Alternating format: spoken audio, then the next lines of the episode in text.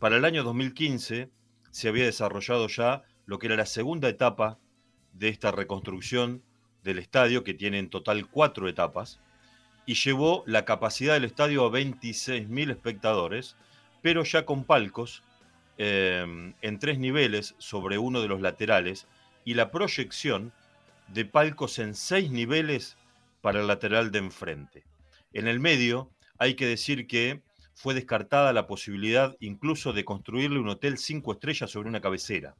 Había sido demasiado ambicioso el proyecto que se presentó en el 2014, se vendieron palcos a futuro y se mostró lo que era, digamos, un, un, proyecto audiovisual de cómo quedaría el estadio con capacidad final para 40.000 espectadores e incluía esto que te digo, un hotel cinco estrellas sobre una de las este, cabeceras. Eso fue descartado, pero sí se han construido los palcos en seis, pisos sobre la tribuna oficial y de tres niveles enfrente. Esto que también, por ejemplo, ahora hizo estudiantes. Construir palcos en altura, ¿no? Y, que, y que hizo Boca eh, hace 70 años con la bombonera eh, y que fueron este, modernizados en el año 96 bajo la presidencia de Mauricio Macri en Boca. Bueno, el mismo estilo ha aplicado aquí Nacional para ganar en altura y de esta manera contrarrestar la falta de espacio. Esto le pasa a casi todos los estadios que se amplían y que no tienen posibilidades de crecer hacia atrás, ¿no? Entonces tienen que crecer en altura. Lo cierto es que ha, quedado muy bonito, estéticamente es muy lindo. En este momento la capacidad del estadio está en 34.000 espectadores. Ya definitivamente Nacional ha vuelto a jugar siempre en su casa. En el año 2016 también inauguró su propio estadio Peñarol, un estadio precioso que llamó Campeones del Siglo, campeón del siglo, que tiene capacidad para 40.000. Y esto también ha puesto en jaque eh, al Estadio Centenario, lo contamos, porque al tener Nacional y Peñarol este, sus casas en orden y volver a jugar de local en ellas, entonces el centenario cada vez se usa menos, ¿no? Hace poco contamos que ahora el, centenario está virando a un centro, digamos, polifuncional y que no se utilice únicamente para eh, partidos de fútbol. Bueno, pero va a tener, eh, va a ser sede de las finales, vos nos lo contaste hace una semana, finales de Copa Libertadores y Copa Sudamericana de este año y por eso es que lo están, lo están remozando un poco. Exactamente, el 20 de noviembre, es decir, dentro de dos fines de semana. Se va a jugar la Copa Sudamericana, la final, para la cual están clasificados dos equipos brasileños. Y una semana después, para el 27 de noviembre, en el Centenario se juega la Copa Libertadores, también la final. Eh, y va a ser reabierto el Centenario y lo van a ver precioso, porque mm. la reforma del Centenario, del centenario también fue integral. Con lo cual estamos hablando que Montevideo se encuentra en el año 2021 con tres estadios de primerísimo nivel.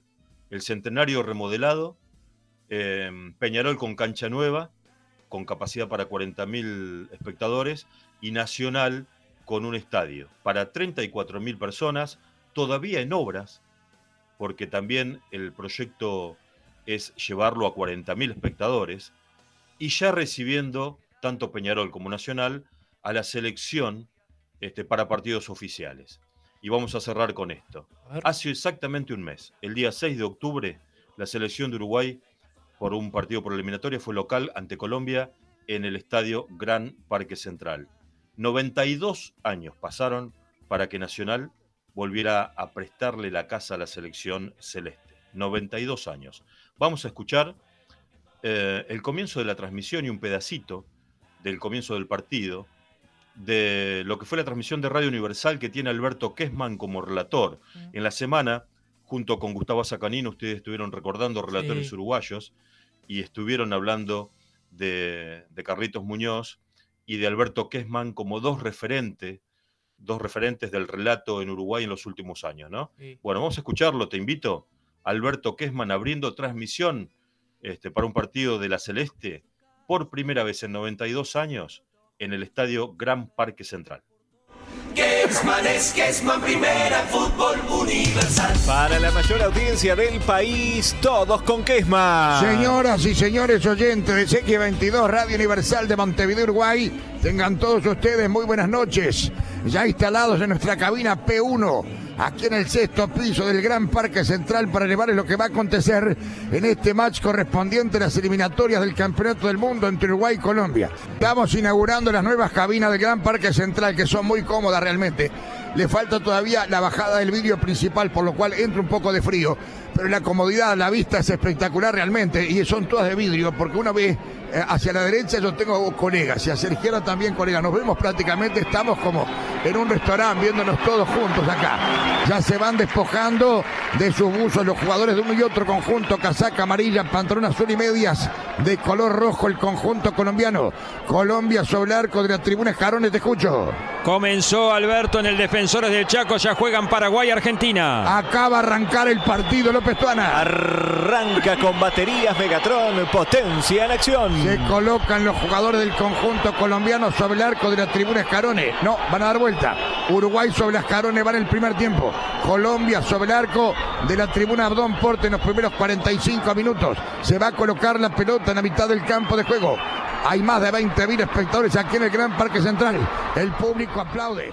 Entra el campo de... Los relatos de Alberto Kessman hace apenas un mes para Uruguay-Colombia en el regreso de la selección a la cancha de Nacional, algo largamente soñado por la gente del tricolor, por los bolsos, como se le dicen a los hinchas de Nacional. Algo absolutamente impensado, Fede, a fines de los 90, por ponerte una fecha antojadiza.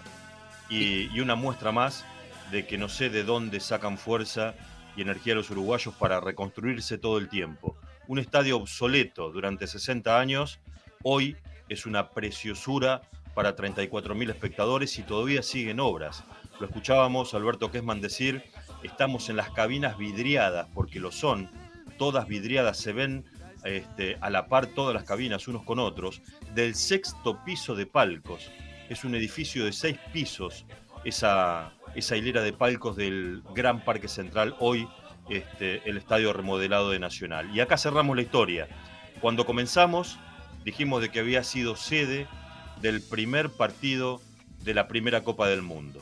Desde que Uruguay viene impulsando la posibilidad de ser sede del Mundial del 2030, al cumplirse 100 años del primer Mundial, entonces Nacional también propone que si esa posibilidad se concreta y Uruguay, con aliados, se habla de Argentina, también de Chile, ¿no?